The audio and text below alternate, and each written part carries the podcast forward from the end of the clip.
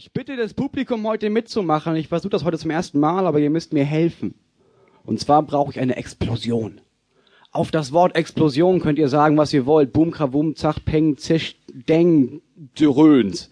Mir völlig egal, aber diese Explosion muss noch besser sein als ein 10-Punkte-Applaus. Wir üben das einmal. Auf drei, zwei, eins, Explosion! Yes, das ist schön. So. Mir ist ja was richtig Schlimmes passiert. Letzten Dienstag erwachte ich, was nichts Ungewöhnliches war, weil ich an den meisten Tagen erwache. Noch leicht verkatert taumelte ich in Richtung des Badezimmers, wobei ich über die Katze stolperte und mir die Genitalien an der Tischkante quetschte. Das ist nicht witzig. Wimmernd am Boden liegend befühlte ich den Schaden und erschrak. Ich habe nur einen Hoden! Und was war mit meiner Stimme passiert?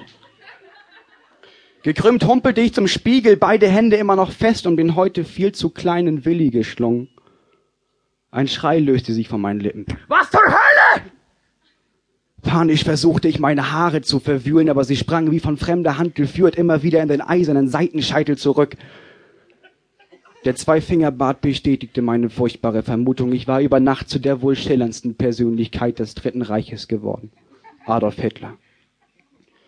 Hysterisch tat ich mich daran, den Bart zu entfernen, doch die Klingen meines Einwegrasierers brachen unter der Macht des Bartes. Ein Bart! Hart wie Kruppstahl! Zäh wie Leder! Schnell wie Windhund! Ich musste endlich aufhören zu brüllen.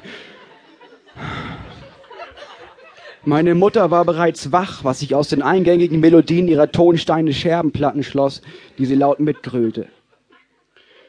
Wenn sie mich in diesem Outfit erwischte, würde sie mich mit den Worten, jetzt sag nicht, dass er dir nicht vorgewarnt hätte, wahrscheinlich zu Tode prügeln. Ich wandte mich der Katze zu, ich hatte ihren Namen vergessen, also nannte ich sie Blondie. Blondie, wir müssen raus! Die Katze sah mich verständnislos an, miaute und rieb sich an meinem Bein. Ich nahm sie in den Arm, warf sie an die Wand und entschied sie später wegen fehlender Jolatität vergasen zu lassen.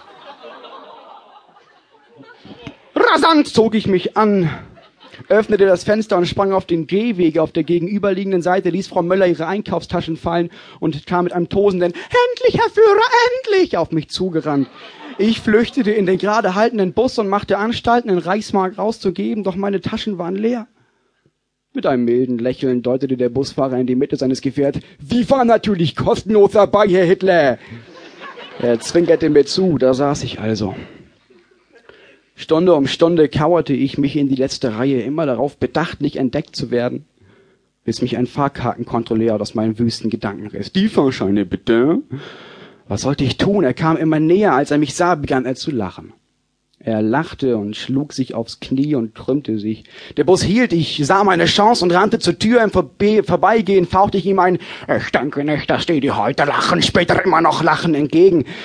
Er verfolgte mich, rannte hinter mir her, wollte meine Personalien aufnehmen. Panik stürzte ich mich in eine Lokalität, sie nannte sich Schaubude.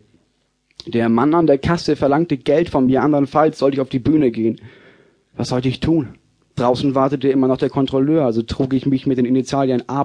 H. in eine Liste ein. Nach einmal nicht einmal einer Stunde wurde ich auf die Bühne gerufen. Ich hatte mir in der Zwischenzeit ein paar Verse zusammengesucht, die meine zerrütterten Gefühle widerspiegelten. Der Saal sah mich erwartungsvoll an. Also las ich. Wer vergiftet gern Brunnen und Katzen? Wer backt aus Kinderfleisch?